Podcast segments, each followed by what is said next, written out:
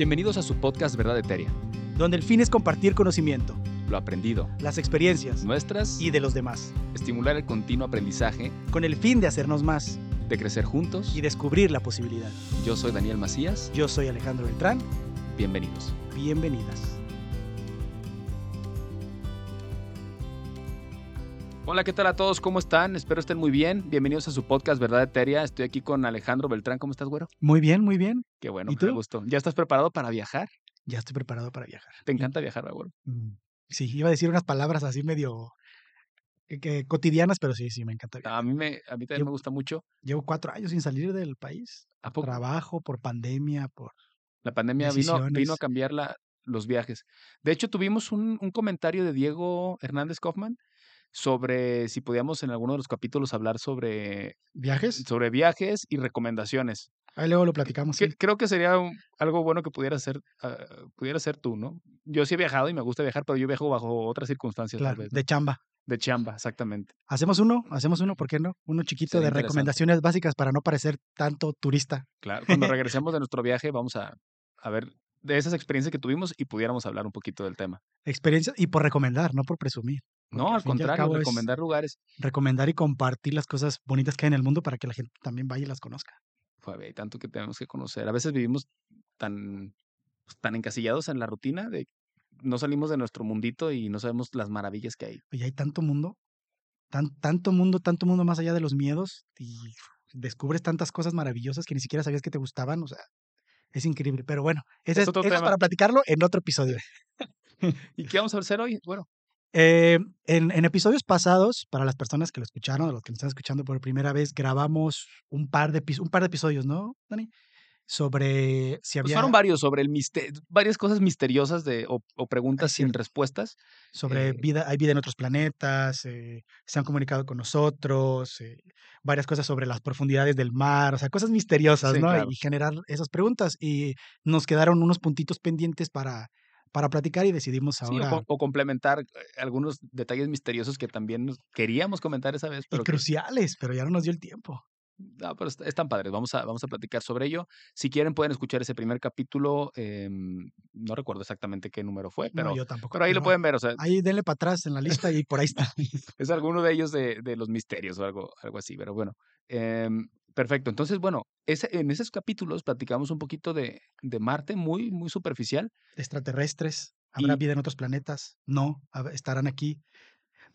Digo, ahorita eh, no- no es el tema que vamos a platicar, pero hay una teoría de que según hay una civilización que vive dentro del centro de la Tierra y que el centro de la Tierra, según posiblemente, podría ser hueca y que los ovnis que nosotros vemos son naves espaciales de esas civilizaciones. Bueno, no espaciales. Sí, que salen Es que ya estoy tan, tan tan, fumado. tan fumado y tan hipnotizado de decir nave espacial, nave espacial. No se toma nada ni fuma nada el güero antes de entrar a estos podcasts. Nada, ¿eh? nada, más que oxígeno. oxígeno puro. Bueno, ni tan puro, contaminado. Smog. Es lo menos que está Eh, puro. sí, pero se supone que esta civilización vive en el centro de la Tierra y que hay un montón de entradas a través del mundo, pero que es súper avanzada y que gran parte de esa civilización recurrieron ahí como que, no sé, atlanteanos y lemurianos que según esto tenían un gran conocimiento y una gran tecnología y que ahí viven y que tú puedes de alguna u otra manera llegar ahí si te pones a buscar dónde son las entradas y que los ovnis que nosotros vemos son naves de ellos. que vienen del centro de la Tierra, no que vienen del espacio exterior. Pero ahí, bueno, digo, tal vez está muy superficial lo que voy a decir, o, o bajo sustento científico, pero bueno, se supone que, que pues es un núcleo donde sale, donde, Se supone, pero al final, donde está altísimas temperaturas y, y, y es donde desembocan los volcanes y todo. pero al ¿no? final, Dani, o sea, uno sabe eso porque nos lo han dicho. Claro. Bueno, Pero porque se supone que hay estudios se científicos supone que hay lo- estudios. Pero, o sea, lo- se supone que los estudios están basados en, en- en sismología, ¿no? Para ver la profundidad. Y tú puedes ver que hay montañas, que hay valles, que hay espacios dentro de todo eso. Y hay un lugar donde se supone que puede haber un espacio, o sea, como complementado científicamente, y que en ese espacio podría estar esa ciudad. o lleno de lava. y que puede haber agua, pero lo que es, ay, que, que puede haber agua, o puede estar lleno de agua, o sinceramente no. Lo que sí se piensa es que esa agua no, no está así como en valles y lagos, o sea, que está dentro de las rocas, que sí es muy abundante, que es muy improbable, pero bueno, ahí les dejo la, la tarea para que lo investiguen. Hay unas historias de testimonios, no que han ido, bueno, sí hay uno que otro que ha dicho que ha ido según, pero hay uno de un de un piloto aviador de Estados Unidos que según esto llega a un área donde, no- o sea, donde era todo diferente y escoltado por unas, eh, por otras naves distintas y bueno, ahí medio búsquelo, ahí se los dejo, porque yo sinceramente no lo investigué bien, no es el tema, pero ahorita me acordé. Sí, Pero estaría, interesante, ¿no? Hacer una... A mí me ha ayudado mucho a veces cuando hacemos el podcast que comentas algo o dices alguna... Ay, sí, alguien, güey. Es una fu- locura. ¿De dónde sacó eso el güero? Y vas y lo revisas, por ejemplo, lo de este chavo del viaje en el futuro, ¿no? Que, que también platicamos en el de John Titor. Está interesante Está súper interesante. todo, todas esas cosas que van pasando y de eso vamos a hablar también hoy sobre este mensaje que escuchamos al principio del capítulo. Platícanos un poquito de ese mensaje que, de No, qué se trata. Tú platícame mejor qué es ese mensaje. Pues bueno, yo sé muy poco. Yo honestamente yo sé muy poco de esto. Yo investigué este mensaje porque el güero me lo comentó para revisarlo y platicarlo aquí y les cuento un poquitito. Miren, hay un mensaje que se llama Arecibo Message, ¿no? Arecibo Message. Arecibo Message. O mensaje Arecibo. que eh, se envió en 1974 a un determinado espacio en el espacio, en diferentes estrellas. eh, creo que en Puerto Rico está la, la, La antena emisora sí está en la- antena emisora. Se me que- hace curioso por qué eligieron esa, si se supone que fue un mensaje, bueno, pues fue un mensaje de la humanidad hacia el exterior, a ver qué raza nos contestaba. Sí, pues quién sabe. Lo, lo importante es que a lo que yo investigué, pues no se trataba de realmente transmitir un mensaje con la intención de que existiera una respuesta específica, ni mucho menos. Simplemente era como, eh, tenemos la posibilidad de hacerlo, hay que hacerlo, y se juntaron diferentes científicos. Y uno de los más grandes que ha habido en la historia, que es Carl Sagan, Carl Sagan ahí estaba, y de hecho aquí tengo el dato de los demás, ahorita los paso, pero identificaron, bueno, de- decidieron mandar un mensaje a este grupo de estrellas, a un espacio en particular, eh, desde 1974. ¿y qué era ese mensaje y cómo más o menos fue configurado, Dani? Ese mensaje contenía o estaba dividido por, por digamos, como líneas o columnas, ¿no? La primera línea partes. eh, por partes. Y en código binario. Y, y de hecho, la primera la primer, eh, parte era precisamente explicación de los números, ¿no? Eran los números Los que nosotros utilizamos que nosotros matemáticamente, utilizamos ¿no? del 1 al 10, ¿no? Y ahí ponían, bueno, eh, ya se pueden después echar un clavado en el YouTube porque nos lo explican perfectamente a fondo, pero la primera parte hablaba de los números del 1 al 10 de, en forma binaria. Después explicaba las moléculas eh, de las cuales estamos formados, ¿no? De- entre ellas el hidrógeno, el nitrógeno, oxígeno, fósforo, y especificando que el carbono era una de las bases más, más abundante el que más tenemos. abundante ¿no? y, y de hecho primordial para la vida eh, en nuestro planeta o Y como para, la las, y, conocemos. y para las parrilladas también. Y después, después también agregan la estructura del ADN y cómo está conformada. Y de hecho hacen como una figura tratando de representar que son hélices, Una ¿no? doble hélice una doble hélice. de nuestro ADN. Y más abajo también tienen la, la figura de un ser humano, en donde tienen una manera de explicar la estatura promedio del humano y además de la cantidad de población que en ese momento existía en toda la Tierra. Em, que eran poquitos. Ahorita somos como 8 billones. Y en ese tiempo ha de haber sido, no sé, un billón o no sé. Nos ahorita- hemos replicado bastante, bastante rápido en los últimos 40 años. Sí, brutal. Estamos, somos una plaga. Yo no lo quise decir, lo dijo Dani, ¿eh? So- somos una plaga para el mundo. Tanto que estamos buscando a qué otro mundo vamos a irnos a, A vivir. a vivir. O, un- A o un- a luna. un, a un mundo donde tal vez ya haya habido vida en- antes. O luna. Dicen que en una de las lunas de Júpiter eh, Puede es la ser. posibilidad de que haya agua y que podamos estar allá, que tiene ciertas condiciones. ¿Quieres que te cuente otro mito? A ver. Hay un, bueno, no sé si es un mito, pero hay historias. Se nota que me gustan todos estos temas de las Ya posibilidades. tengo el dato de la población, ¿eh? Cuatro, 4.292 millones. ¿Éramos millones en 1900? No, 4.000. billones. Bueno, es que de Estados Unidos y billones y millones es diferente. Sí, Entonces no, no me quiero equivocar, pero bueno. Yo creo que billones y casi casi se ha duplicado la población en los últimos 30 años. Bueno, 50 años. Más bien yo creo que Creo sí, que ¿no? llegamos a 7, ¿no? Ahorita somos como Estamos en 7, 8. 4 y estábamos en 7. Casi casi se ha duplicado. Sí, yo creo que... Vamos, ay, investiguenlo. Pero voy por a este- revisarlo y si no, lo voy a borrar para no parecer un... Pero bueno, Pero ok. bueno, ¿qué más, Dani? ¿Qué más? También después de la figura del ser humano, de la cantidad de población en ese entonces, abajo viene el sistema solar, nuestro sistema solar, eh, está representado configurado? como el Sol y los Lo- planetas. Y en el, en el planeta Tierra había una marca, una manera de identificar que ahí es donde estábamos. Como que estaba en línea horizontal y la Tierra está un poquito más elevada, indicando que ese es el, el planeta del sistema solar en el que nosotros estábamos, en el que nosotros estamos habitando. Exacto. Y al final viene eh, como una representación supuesta del radiotelescopio Del, de, Arecibo. Arecibo, de Arecibo Message, exactamente. Sí, Arecibo es un, es, es un observatorio, telescopio, algo así que está en Puerto Rico. O sea, es real. de hecho, pues ya lo clausuraron, me estabas lo, contando, ¿no? lo clausuraron, lo cerraron, no sé por qué, no sé si de plano ya es obsoleto con relación a la tecnología actual o, Pero sería o habrá algún como, misterio ahí no sé, como un museo, como dejarlo, ¿no? De que pudieras del, visitar y, oye, mira, pues aquí de, mandando un mensaje, ¿no? de aquí mandamos un mensaje es, no esperando una respuesta. Ah, y te iba a platicar de- del del otro que no sé si es mito o leyenda, pero hay una historia de una persona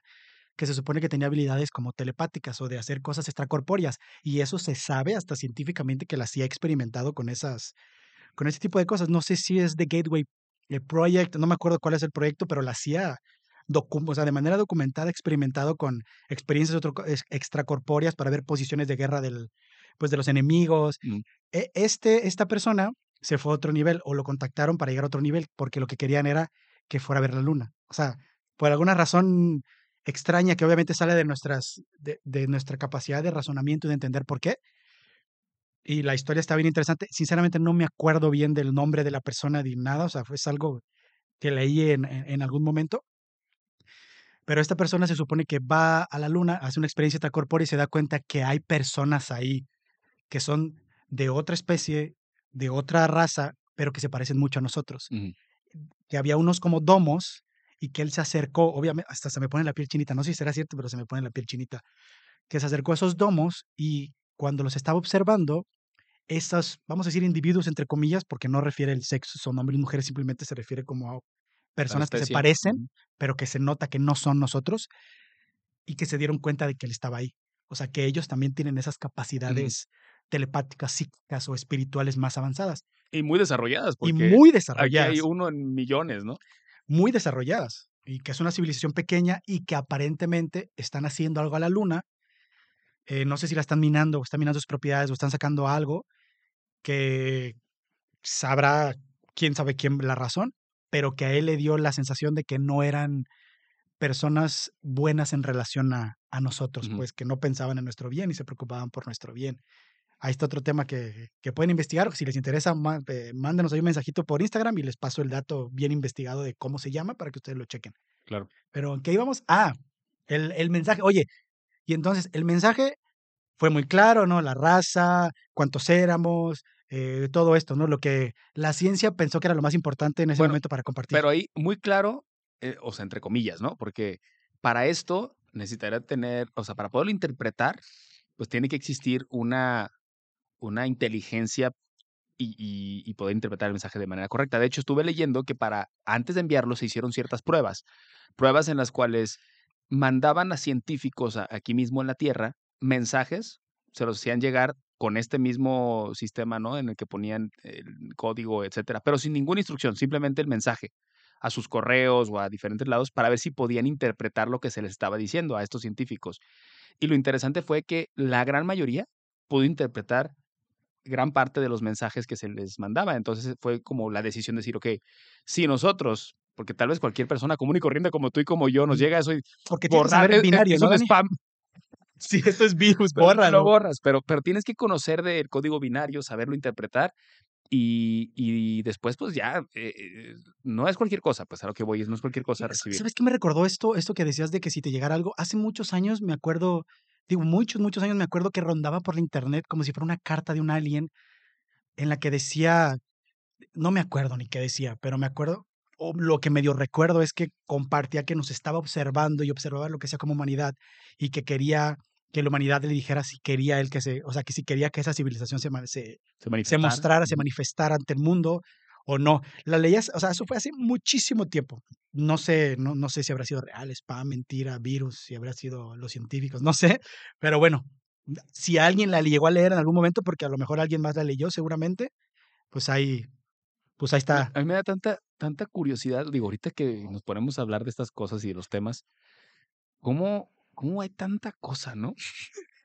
O sea, vivimos en un mundo tan, no sé, tan, tan rutinario que a veces no nos damos cuenta de todas las cosas que, que, que o nosotros mismos producimos para distraernos o, realidades que están ahí esperando ser observadas y entendidas para que podamos pues llegar a otro nivel, ¿no? Y es que ese es el problema muchas veces, que hay, seguramente hay tantas cosas que son reales, pero como también hay tanta gente que las inventa y que son cosas falsas y que estas son pagadas para inventar esas cosas y disuadirnos de la verdad o de lo que podría ser la verdad, pues ya nos ponemos a dudar de, de Ya no podemos saber qué es real y qué no es qué es real. real, qué no es real, y, y es bien fácil convencer al escéptico porque quiere ser convencido de que no es así, y al creyente también es bien fácil convencerlo porque quiere ser convencido de que es así, y el que está en el punto medio, que quiero pensar que tú y yo, y a lo mejor las- algunas personas que nos escuchan, es como, pues, ¿qué decisión puedo tomar? Porque ya no sé si irme para acá o para acá, porque puede ser mentira y puede ser manipulado, o puede ser algo verdad, pero ya no sé porque no... Como, pues no hace mucho, hace mucho salió en un video de que ya había que se grabar supuestamente un, un extraterrestre en, un- en una terraza, o no me acuerdo en Estados Unidos, y, y ya luego, luego salió que era pues una animación, ¿no? Que estaba Que era hecha, falso. que era falso. Entonces, como que es una manera obviamente de distraernos, pero todas las posibilidades que quizás nos estamos quitando de por medio, ¿no? O realmente estamos, somos únicos en todo el universo y estamos así, y Sería- nomás, nomás nos entretenemos, Yo creo que sería absurdo pensar eso, sinceramente. pero nada más nos entretenemos, Pero nos entretenemos bien, nos la pasamos bien. haciendo nuestras propias historias de lo que puede existir. inventando nuestras propias historias. Mira, Entonces, o sea, yo creo que, o sea, gran gente que le llaman los whistleblowers de Estados Unidos y de grandes, eh, ¿cómo se llama? Asociaciones, grandes organizaciones de instituciones de espías y de este tipo de cosas, eh, han dicho, o sea, lo han dicho un montón de veces, todo esto es real, todo esto existe, ha pasado esto, pero como llega la organización y lo desmiente por alguna razón, pues entonces ya no sabes si sí o si no, Ujú. porque dices, bueno, a lo mejor quiere atención, o a lo mejor quieren distraernos, o a lo mejor... Es que es el problema, que ya no sabes qué creer porque al final de cuentas te venden lo que sea y, y, y, y ya, puedes, claro, ya a nuestro nivel, eso es lo que podemos o sea, absorber y de- eh, y de comprender. nuestra ignorancia, Fíjate, estábamos, ayer fuimos a ver la, la película de Oppenheimer, este, muy buena. que me llevaron a ver Barbie primero, aunque yo lo negocié al revés, pero, pero perdí. que llegó el cumpleaños de Marifer. pues es que estás contra tu esposa y contra tu hija. sí, ya. Dani no- no, creo que tenga todavía para opinar así Oppenheimer, papá. No, pero fuimos, bueno, fuimos a ver Oppenheimer y, y la verdad que me generó muchas reflexiones, ¿no? Pero una de ellas fue cómo, cómo lo humano, la gran cantidad de los humanos, vivimos en una mentira. O sea, vivimos en una situación en la cual tantas cosas pueden estar pasando eh, y, y- que de hecho no pueden, están pasando que no podemos ni, asimilamos, ni tal vez podemos comprender porque no tenemos esa capacidad, pero que los científicos están desarrollando cosas impresionantes a nivel tecnológico que no podemos comprender, ¿no? Que solo ellos lo saben y que a veces puede ser algo hasta, eh, ¿cómo se llama? Secreto, pues se me fue el confidencial. Entonces, realmente es increíble cómo vivimos una mentira la gran cantidad de los humanos y es lo que nos venden, pues, ¿no? con Ustedes- información limitada. Yo le decía a Marifer, me siento como una borrega así encerrado en, en un corral y que esto es lo que tú puedes conocer y de aquí para afuera ya nada, todo es desconocido, ¿no? Es que precisamente e, el otro día compartía en, en redes sociales eh, una, una- un pequeño video donde hablaban quiénes, quiénes son los dueños de la mayor parte de las corporaciones del mundo. Y esos dueños de esas corporaciones también son dueños de los medios de comunicación. Y quieras o no, pues te van a compartir lo que quieran compartirte. Y seguramente tienen alianzas con el gobierno porque de una u otra manera nos van a compartir lo que quieran compartirnos y nos van a manipular de la manera en que quieran manipularnos. Y nosotros, ya está nosotros eh, tomar una decisión quedarnos en el medio o irnos hacia algún lado y decir, no, yo me voy con todo hacia este lado o hacia el otro lado. Pero que tristemente tiene que pasar algo de tiempo para que tú llegues a esa conciencia, porque mientras tanto estás bajo la influencia directa de lo que nos educan y nos dicen De lo que nos dicen. hasta que tú llegas a, a empezar a cuestionarte las cosas, que eso puede durar años. De hecho, ahorita te voy a- al final te voy a contar de un, bueno, antes del final te voy a contar de un proyecto que se supone que está diseñado por organizaciones secretas, que yo sé que todo el mundo piensa en la principal organización secreta que empieza con I y que tiene... el IMSS es la organización secreta más avanzada de... De hecho, los hombres de negro están escudados en el IMSS y todos hemos, eh, hemos sido manipulados para querer lo contrario. Perdón, amigos. Es que hoy andamos.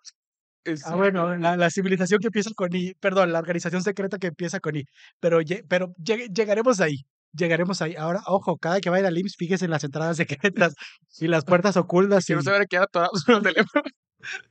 Saludos a todos mis compañeros que están en el, en el IMSS y que son excelentes médicos y todas las personas que trabajan ahí. La verdad es que un grande abrazo a todos ustedes que dan todo por la gente que, que ahí está. Continuemos. conti- Continuemos. Oye, y, y volviendo al, al, al, al, Arecibo Message, quiero preguntarte, ¿hubo una respuesta? ¿No hubo una respuesta? ¿Ha habido una respuesta? ¿Se sigue esperando una? ¿Fue simplemente un tiro a ciegas en la oscuridad a ver si alguien le llegaba? ¿Qué es lo que ha sucedido con ese, con ese aspecto? Bueno, hasta donde yo sé, que es poco, sí fue un tiro a la oscuridad para ver, o sea, sí se dijo, bueno, vamos a mandarlo a estas estrellas, a esta parte de aquí, etcétera, etcétera. Pero en cuanto a si hubo una respuesta o no, ahí hay muchas, muchas como teorías. Se supone que sí, o sea, se supone que hubo una respuesta y que se, que se manifestó esta respuesta en un sembradío, pues, de... de... Es que fíjate que la traducción al español como que no queda. El crop circle, no sé, un sembradío de maíz que tiene una imagen que todo el mundo han visto de... Sí, de las fotos representativas normalmente que, que se dice que hacen los extraterrestres, ¿no? Exactamente. De manera circular y que de hecho en la película está de señales, creo que ah. salen, bueno, ahí podemos ver todos identificarlas. Bueno, supone que así hubo una respuesta en la cual, eh, y todos ustedes pueden buscar esto en YouTube o en, donde sí, investiguenlo, Para que las vean la respuesta, ¿no? Pero se supone que hubo una respuesta y tengo el dato de cuando supuestamente este mensaje fue transmitido, ¿no? Que fue en el 2001, el 19 de agosto, o sea, estamos hablando de hace 22 años. Al lado del Chibolton Radio Telescope, creo que está en Inglaterra. Exacto, al lado de otro telescopio, pues. Entonces, y bueno, platícanos un poquito de esa respuesta. O sea, si, fue real o, o no, existió algo ahí que generó cierta intriga, intriga perdón, y dudas, pero me gustaría saber qué fue lo que respondieron. antes, antes de eso, porque vale la pena preguntarse e, en el aspecto de si es real o no, hay que preguntarnos, ¿los crop circles son reales o no reales?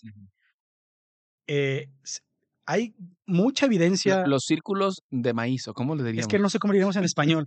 bueno, los, los, círculos que se hicieron ahí. Los círculos que en se sembradíos, hacen. En sembradíos. que se hacen en sembradíos, que, que aparentemente los hace una especie avanzada, ¿no? Se supone que sí hay una manera, entre comillas, científica de medir si un crop circle es real o es creado por un, por un humano. Cuando tú te pones a investigar, una de las principales diferencias es que lo que hace el humano, cuando lo hace el humano, rompe las, las, las plantas del maíz, las rompe.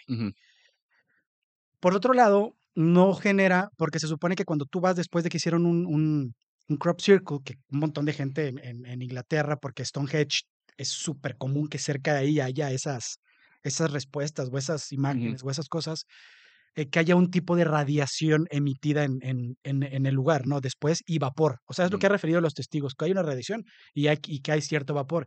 Y por ahí hay un video que ronda donde se ve como un orbe, o sea, como un, como un círculo de luz que se mueve muy rápidamente y que está moviéndose a través del lugar y que donde se mueve, obviamente de manera invisible, o sea, no se percibe cuál energía que utiliza, se empiezan a mover las plantas y a deformarlas de manera que, que se está generando un círculo.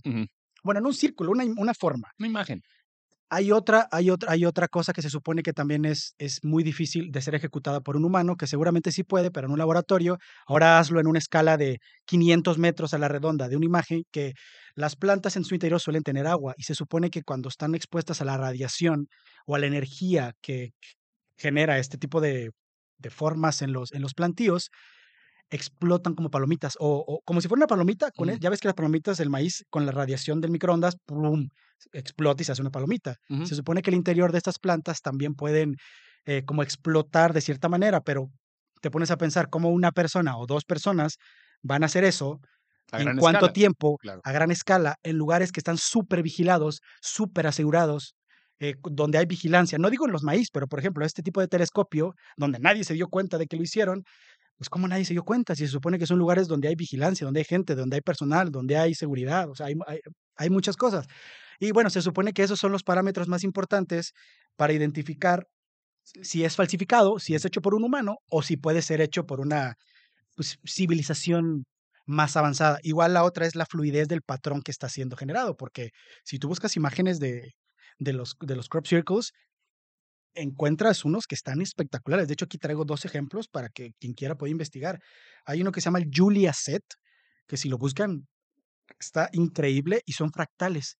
Se supone que los fractales es la misma imagen repetida muchísimas veces mm. y eh, siempre es el mismo como certificado, o sea, significado, no certificado, el mismo significado. Como, no sé, una flor y tiene también con cierta relación con la proporción aérea, de cómo eh, va va replicándose y va replicándose la misma, la misma estructura hasta la infinidad. Búsquenlo, hay imágenes que son realmente impresionantes. Por aquí anoté otro, pero no sé si es el mismo, se llama Milk Hill Galaxy Spiral. No sé si es el mismo o es otro, pero te invito a que lo busques y veas las imágenes y, realmente te cuestiones si eso puede ser hecho por un humano o si realmente vamos a pensar que fue una civilización o es una civilización más avanzada la que está haciéndolo, porque sinceramente han habido crop circles en más de 23 países de manera diferentes, donde tú sí puedes ir y determinar si es una persona la que lo hizo, donde realmente te puedes dar cuenta. Eh, la CIA en algún momento ha contratado personas para poder, o sea, e, es donde entra la parte interesante que platicábamos hace ratito. Eh, la CIA ha contratado personas para hacer eh, crop circles y para decirle a las personas o a la sociedad o a los escépticos eh, que no es así, o sea, que ellos lo están haciendo y que ellos han hecho todos los que han habido en el mundo. Exacto. Para Sí, disuadirnos. es, que- es lo que decimos, que ya no sabemos en qué creer o qué no, porque pues todo es manipulable. o sea, Claro. Y cuando entra el punto de comparación, porque si los comparas, te das cuenta que uno sí tiene una fluidez, una naturaleza. Ah, y otra cosa, cuando los hace un humano, las plantas ya no regresan a la normalidad. Pero cuando las hace, vamos a decir, algo más, para no concluir nada, las plantas, después de unos días, se regresan acomodan. a su posición natural y no rompen las flores tampoco. Las flores mantienen su estructura natural. O sea, las flores que pudieran tener las plantas en las que son hechas, no necesariamente en un, en un, en un sembradío de maíz, regresan a su posición natural y las flores no son destruidas. Busquen imágenes de lo que hacen los humanos. Desde arriba se ve hermoso, claro, porque sí tiene precisión, tiene simetría, pero si tú te acercas y lo ves de cerca, Está todo destruido. está todo destruido, las flores todas rotas, o sea, sí se, sí se nota, sí hay una percepción, Manipulación, una sí. manipulación.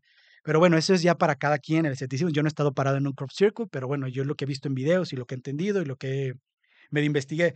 ¿Por qué, ¿Por qué comenta esto? Porque sí hubo una respuesta y precisamente esa respuesta llegó, exactamente, llegó en el 2001. Y lo más interesante de esta respuesta es que hubo una respuesta igualita a la que, a la que nosotros mandamos, pero aparte al lado de esa respuesta había una cara.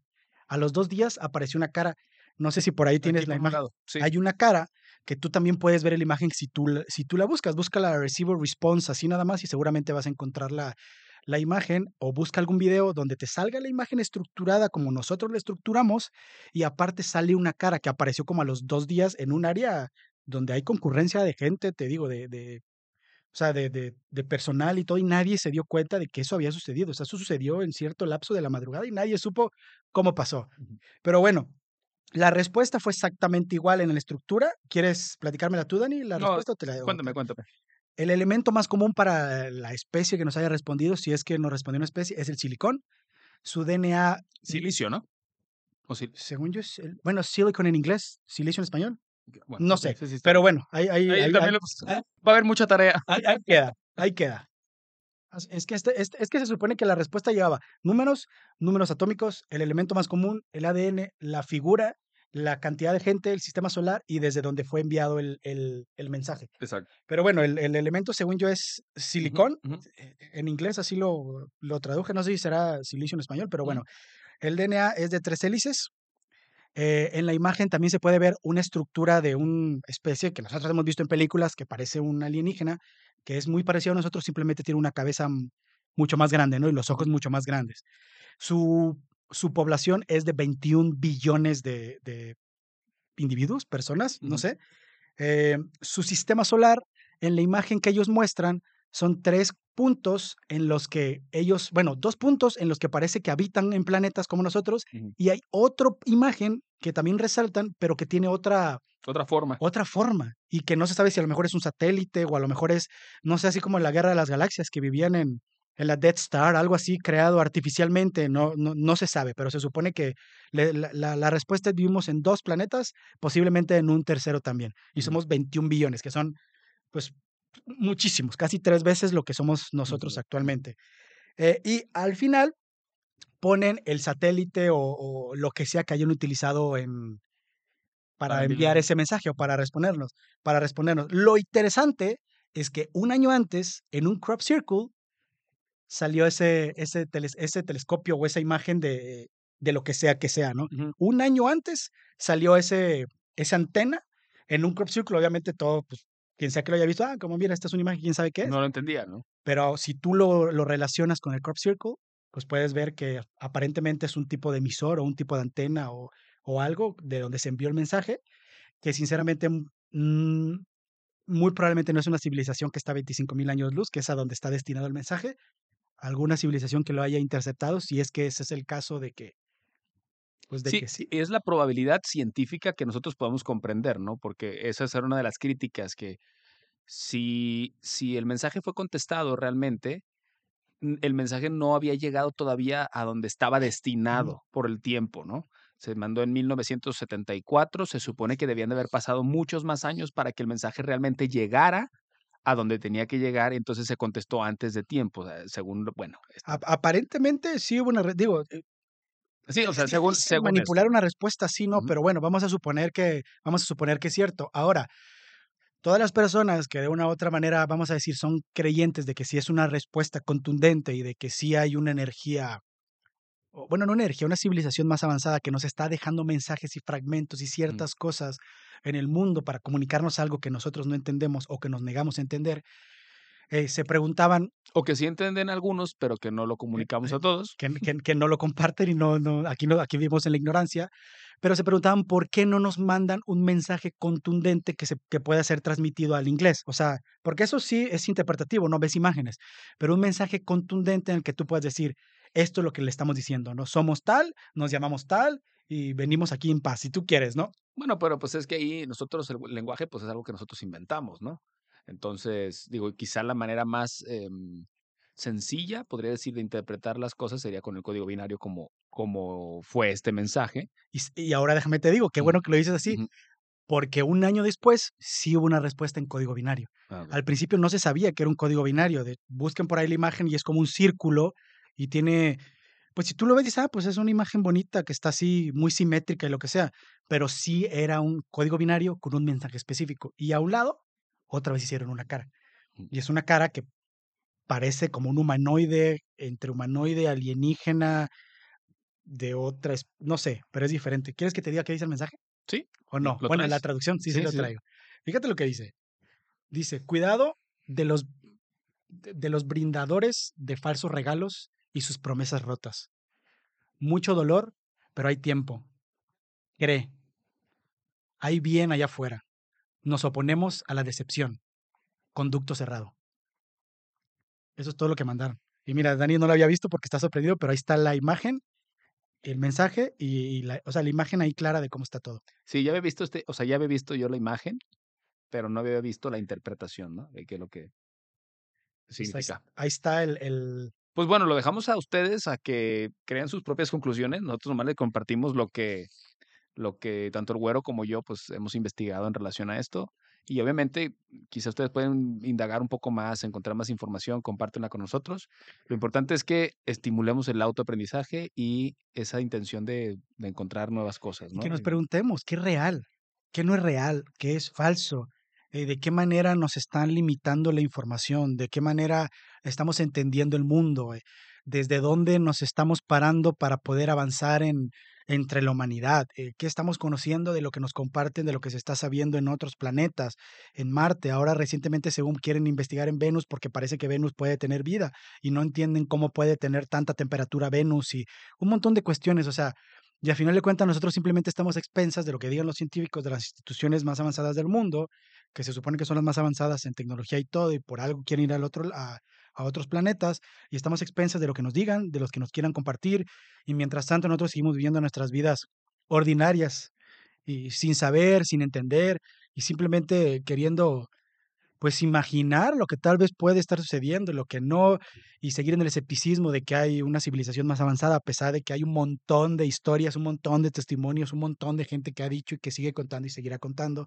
Hay una historia de unos niños en África que vieron como una nave aterriza ahí en la cerca de su, de su escuela y unas personas y que ellos sentían que se comunicaban telepáticamente. No me acuerdo cómo se llama el, la escuela, no me acuerdo cómo se llama, pero que todos los niños en, Entendí. entrevistados de manera diferente y eran niños chiquitos, o sea, no se pueden poner de acuerdo para compartirte eso, o sea, No, además de que son, los niños son, pues lo único que es realmente, la verdad, sí, inocente, puro, inocencia pura, ¿no? no iban a Este, ganar nada y se pusieron, o sea, no es como que se pusieron de acuerdo, todos te contaban algo que habían visto, unos, unas, unos, unas personas que tenían ojos muy grandes y que les mandaban una imagen o les querían decir algo a través de la mente, o sea, Ujú, telepáticamente. ujú. Eso es una historia de un testimonio que pasó en, en África hasta el día de hoy. no se ha logrado descartar que eso sucedió ni nada al respecto. Pero bueno, vamos. Oye, hay una historia de un niño que, que... A eso ahorita vamos a llegar. Quiero que me cuentes, antes de, de, de, de, llegar a ese niño, quiero que me cuentes un poquito, hablando ya de la posibilidad de existir en vidas en otros planetas, sobre una región que se llama Saidonia. Bueno, de Saidonia también sé poco, pero lo poco que he investigado es que, bueno, es una zona en Marte en donde se, se ve por, bueno, por imágenes, por fotografías que se tomaron, que lo más probable es que hubo agua en esa región y que muy probablemente todo orienta que pudo haber existido una civilización en esa, en esa región, ¿no? De muchos años atrás. Y dice, bueno, se dice esto porque hay figuras que, que son figuras que en la Tierra no se considerarían como naturales. naturales, sino en cierto punto creadas por una inteligencia. Y dentro de ellas hay alguna figura de un rostro, otras que son uh, algunas pirámides. Mono, bueno, monolitos, eh, así medio entonces, extraños. Exacto, ¿no? Y que fue una zona donde, donde, bueno, se han tomado muchas imágenes y esa es la, la, la...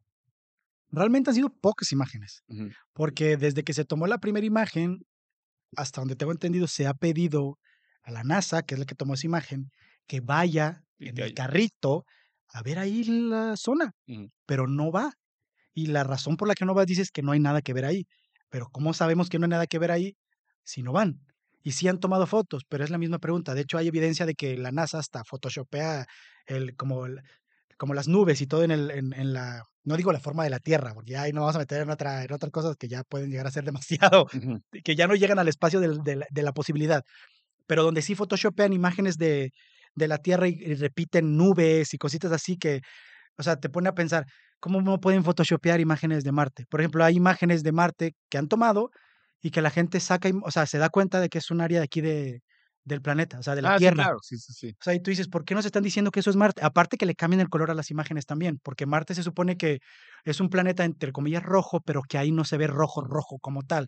Así que las imágenes que nosotros vemos son imágenes que están siendo, bueno, sí, en cierta manera eh, photoshopeadas para que puedan prestarse más a la interpretación, pero también que en esa parte pueden estar siendo manipuladas para que no veamos ciertas cosas. Y ahí es donde entran todos los, Volvemos a lo mismo, que, que es realmente lo que lo que real. existe ahí o no, ¿verdad? Y bueno, la cosa es que en esa zona, ya para, para cerrar este capítulo de, de, de- De de- de misterios, misterios, sin resolver. o sea, todo esto es para que ustedes eh, vayan y lo investiguen. O sea, Sí. nosotros les platicamos un poquito y... y Sí, o más que nada porque tenemos nuestras vidas rutinarias, pero para que nos demos cuenta que hay muchas cosas muy interesantes de las cuales que podemos platicar, conocer, saber que existen esto- estos misterios, ¿no?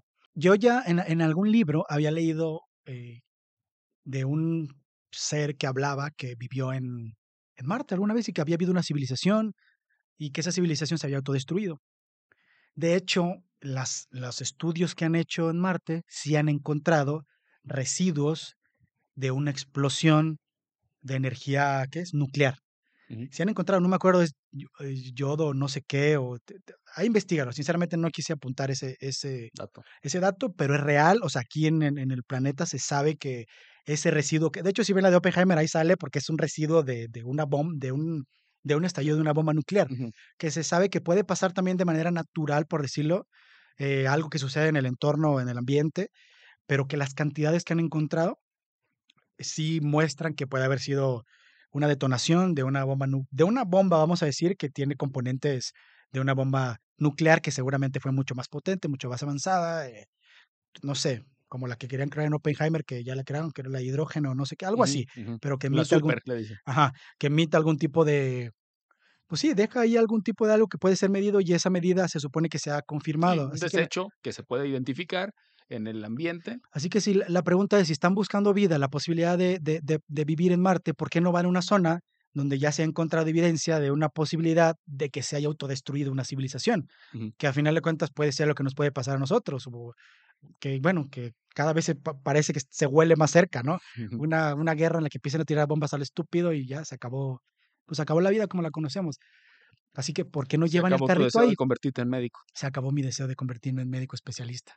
Sería una cosa muy triste. Espero que todavía se me en este, en, en- esta, en este. Fíjate eh, que de- platicando de eso, le decía ayer a mi esposa que después de ver una película así con tanto impacto eh, a nivel científico y, y cosas que desconocemos realmente la gran cantidad de la gente, como lo decía hace rato, te hace preguntarte nuevamente cuál es el sentido de mi día a día. O sea, yo me levanto y hago mis cosas que yo les doy sentido, porque yo soy el que le da importancia a esas cosas, cuando realmente hay otro nivel, creo yo, de, de situaciones y problemática y que no, que no hace ni poquito importante lo que hacemos nosotros día a día. O sea, imagínate que sí sea cierto que hay una civilización en la Luna y que no es buena para nosotros. Imagínate que sí sea cierto que se autodestruyeron en Marte.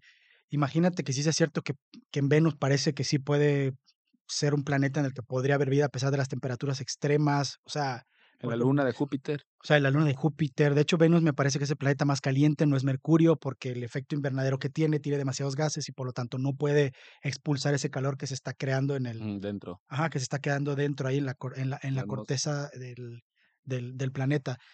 Pero bueno, al punto al que iba es que eh, hay una historia de un niño que les iba a platicar más, pero desafortunadamente se está acabando el tiempo de este capítulo.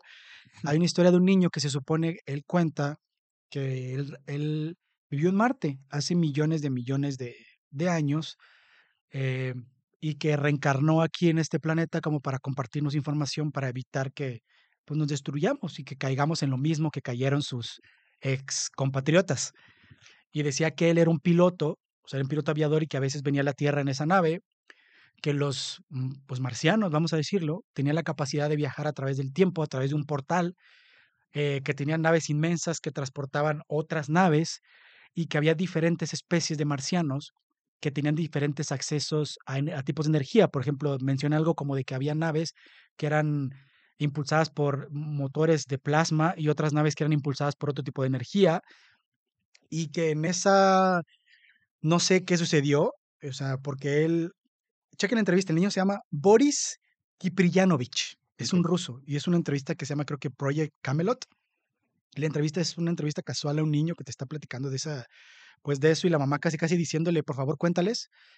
Eh, pero se ve un niño reservado, tímido, que sabe muchas cosas, que como que no quiere compartir tantas. De hecho, cuando le preguntan más o menos qué tipo de armas utilizaron para destruirse, no dice. Mm. De hecho, creo que no lo diría porque es información que puede ser utilizada en contra de nosotros mismos.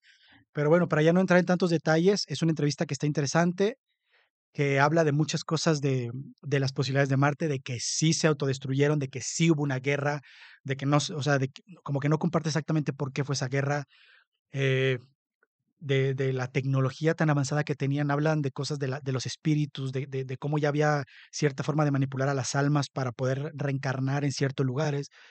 Y bueno, hablando del tema de reencarnación, también hay un montón de, de niños y personas que se acuerdan de lugares donde vivieron en una vida anterior y que no hay manera que sepan porque nunca han estado ahí en esta vida. Ujú. No recuerdo exactamente los nombres, pero también si ustedes lo investigan lo pueden encontrar. Claro. Y de hecho, eso abre la puerta para, Para el siguiente para el capítulo. siguiente capítulo. Ah, perdón, antes de, de- de- de- de cerrar ya, hay un proyecto que se llama el Project Blue Beam, que se supone que es un proyecto de manipulación para que haya, digo, es una teoría de conspiracionista, no sé si será cierta o no, pero no sé, se me hace que podría llegar a, a suceder. Pero bueno, se llama el Proyecto Blue Beam y se supone que va a llegar un punto en el que nos van a decir que los aliens nos están invadiendo. Ujú. No sé si va a pasar o no va a pasar, pero bueno, O ahí sea, que ya está pasando. que puede ser que esté pasando, porque de hecho mm, cada vez más más imágenes y cada vez sueltan más información de que hay aliens, hay aliens, pero que todo va a ser a través de hologramas y de una tecnología súper avanzada con los satélites que hay.